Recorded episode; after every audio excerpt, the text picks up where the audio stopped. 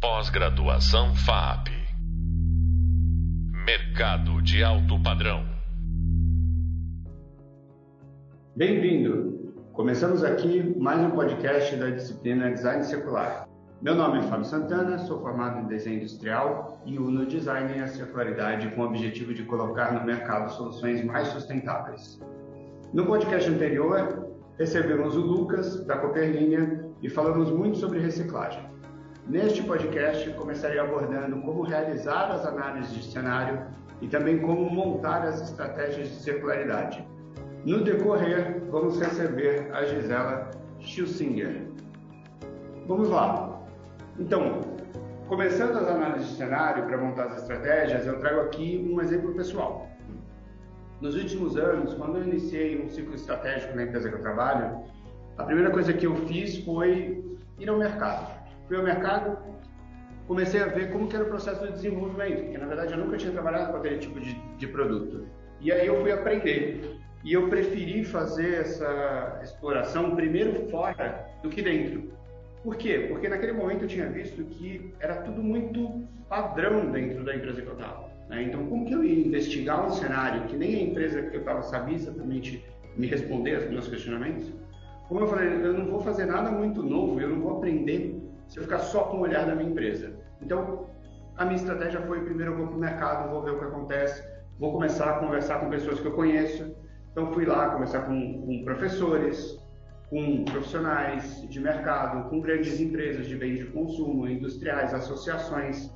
E aí, nessas pesquisas, eu fui entendendo o, o ambiente, como que, como que funcionava esse desenvolvimento, como funcionavam é, as métricas, as metas, quais eram, né?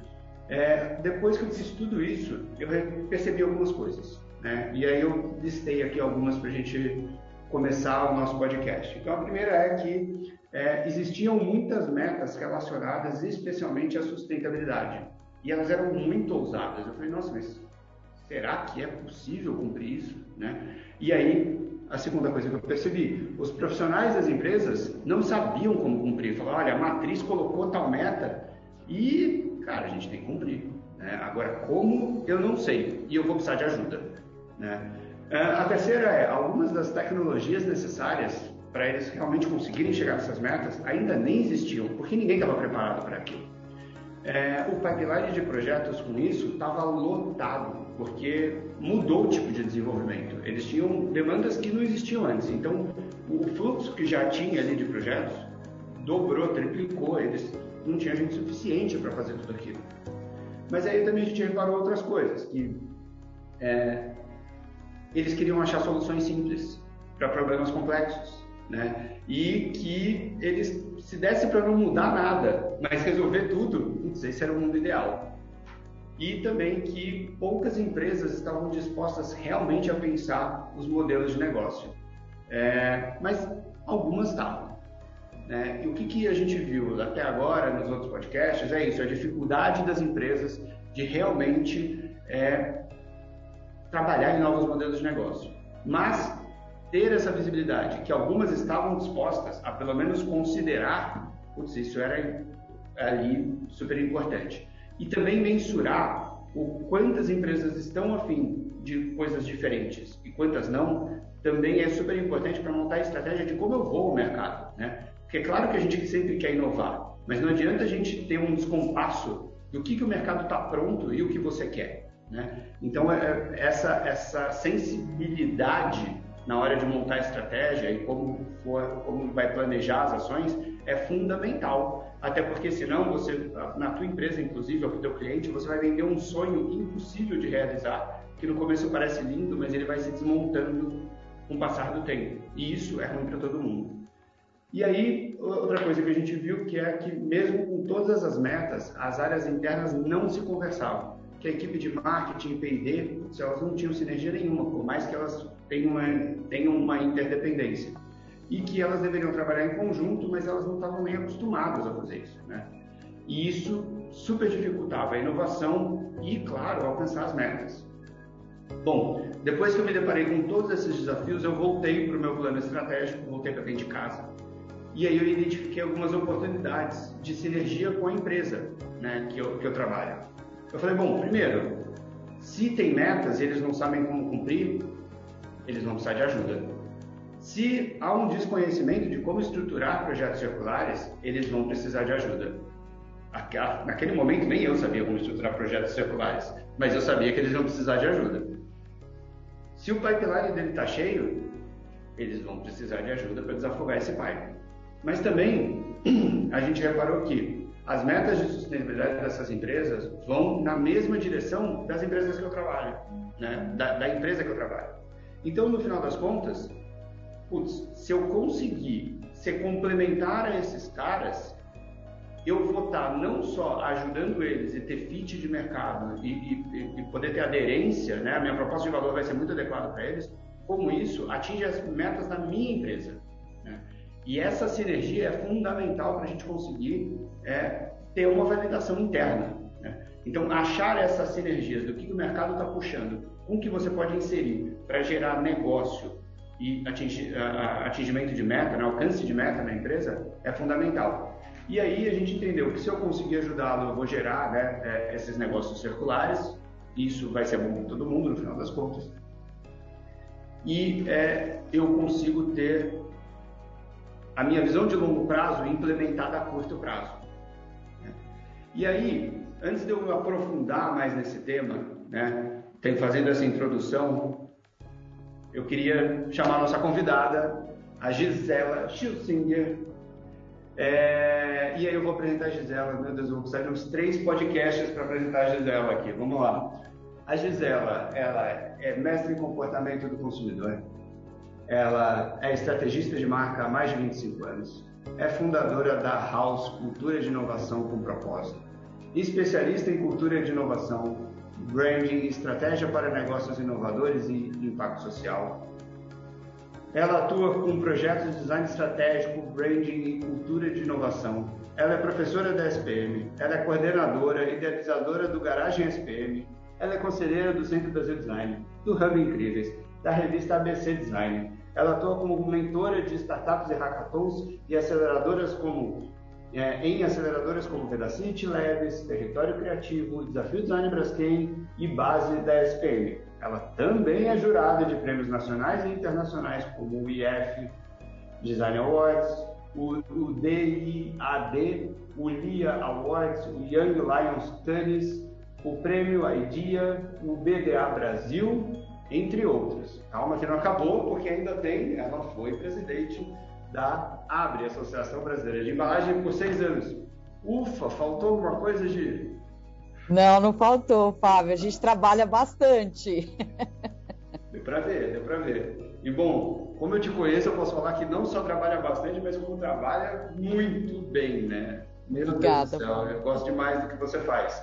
Mas vamos lá, já te apresentei, já falei um monte aqui, né, um pouco da minha experiência do que eu vivi nos últimos anos de né, estruturando esses projetos de circularidade, mas essa realidade é minha, como que funciona, é, me conta aí como que é essa experiência, isso está em todo lugar, essa, essa dificuldade de você associar coisas, e, e aí eu vou trazer até um elemento extra aqui para gente, que é dentro dessa nossa construção, a gente viu que as empresas são feitas de pessoas, né, claro, e as pessoas são muito presas no que elas estão ali no dia a dia. Por mais que elas tenham metas e, não, e etc., é difícil mexer nessa engrenagem, né? Como, como que a gente faz isso?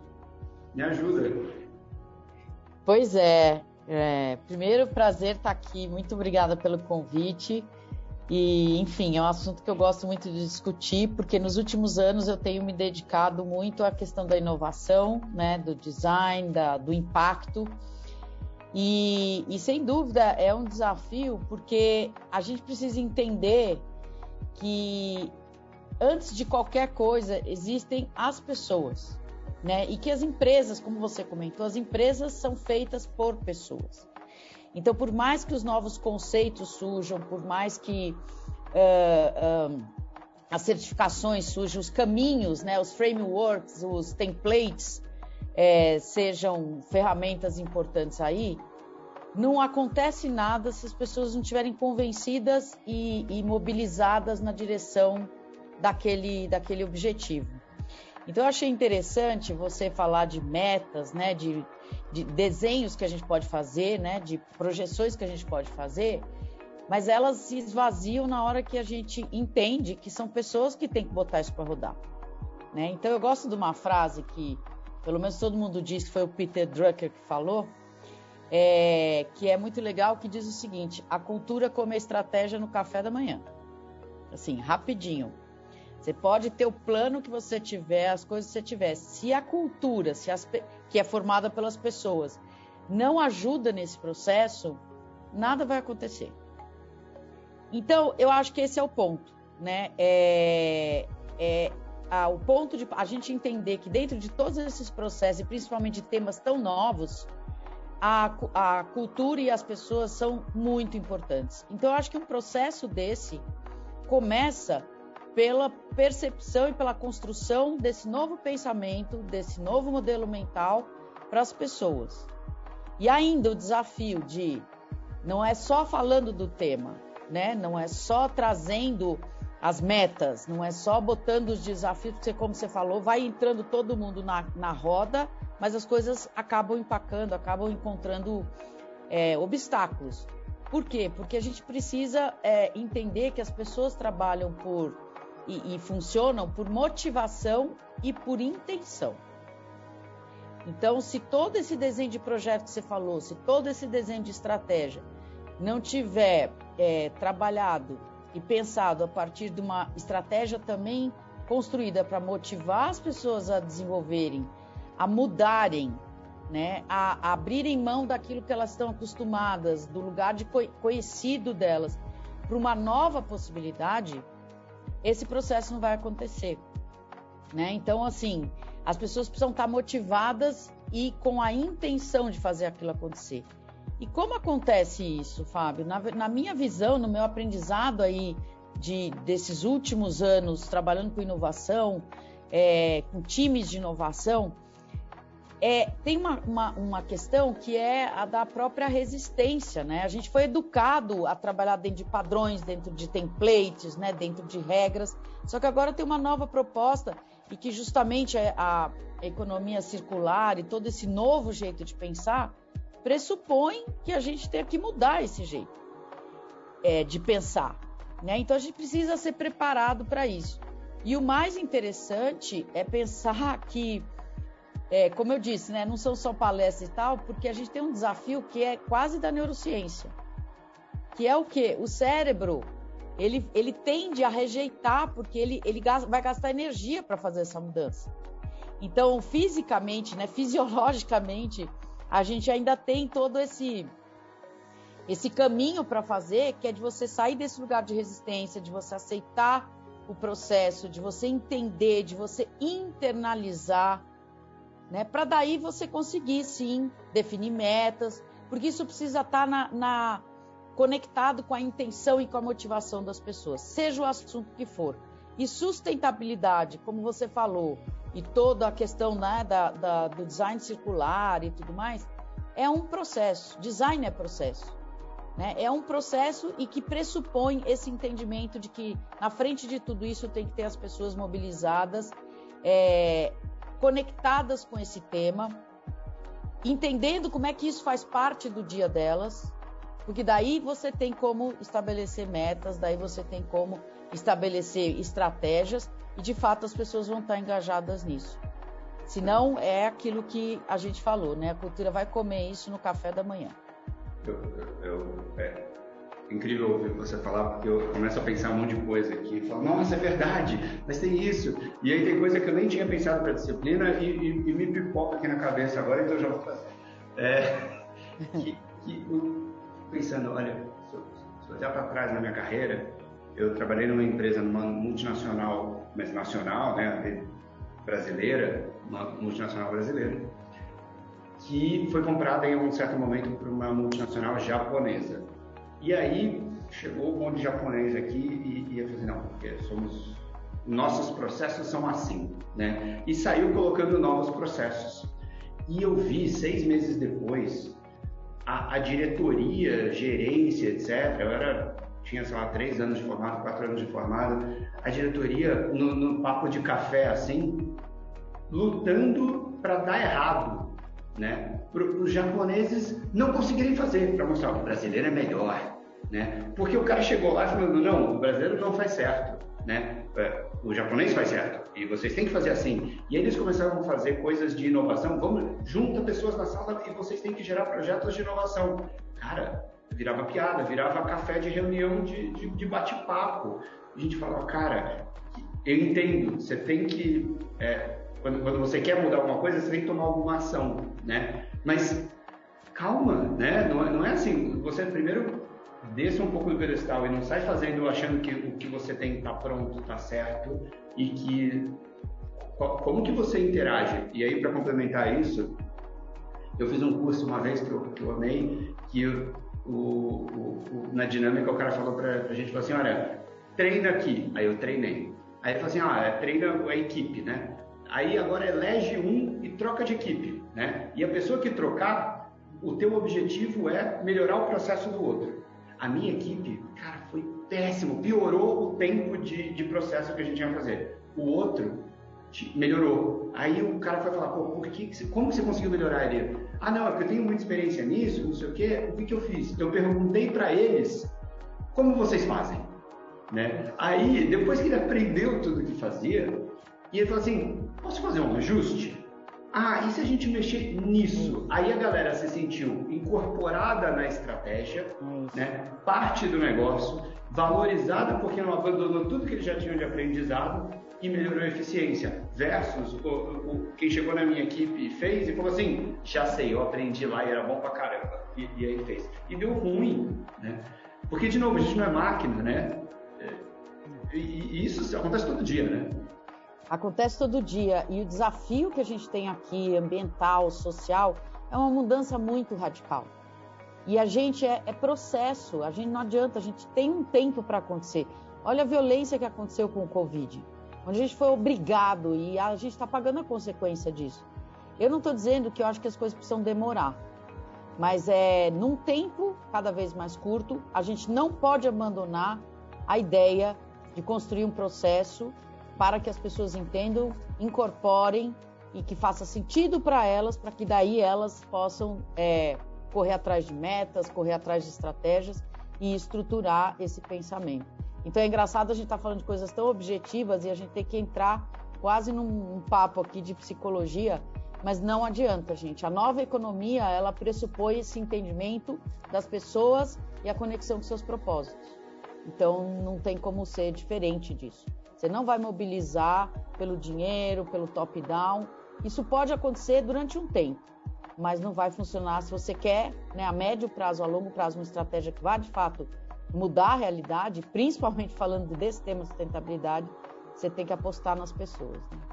Você vê essa sensibilização acontecendo? Você, você, você já começa a ver exemplos de, de empresas que estão entrando nessa de, de uma forma saudável? Totalmente. Eu acho que tem várias empresas no Brasil que já entenderam que o desafio é gigante e que eles vão precisar das pessoas, né? Que a empresa vai precisar dessas pessoas mobilizadas para fazer isso acontecer. Principalmente no tempo que, que as empresas têm para fazer isso acontecer, porque é urgente. Então, cada vez mais os RHs aí, né? As, as diretorias de pessoa estão é, presentes nesses processos, ajudando a gente a construir as empresas a construir toda essa, essa, esse, essa estratégia. Muito bom. Então, Gi, eu vou fechando por aqui. A gente vai se dedicar ao próximo só para explorar isso, então como que a gente pode fazer, a gente discutir, debater, discordar, sei lá, vamos, vamos ver o que vai acontecer. Vamos lá. Mas, boa. Mas vamos lá, para encerrar, recapitulando, o que, que a gente falou nesse podcast? Trouxemos aqui um pouco de exemplo de cenários, então eu trouxe um exemplo pessoal de como que eu fui ao mercado, que tipo de investigação eu fiz, como que eu voltei, e isso, no final das contas, combinou na estratégia da empresa que eu trabalho.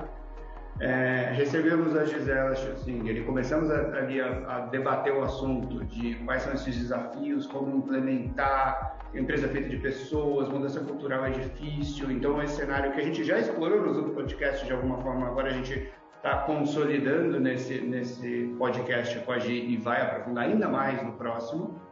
E no ramo de leitura você vai encontrar as referências para algumas coisas que a gente falou aqui. Não deixe de conferir e, como eu acabei de dizer, no próximo podcast teremos agir para aprofundar esse debate. Tá bom? Até lá, um abraço. Pós-graduação FAP Mercado de alto padrão.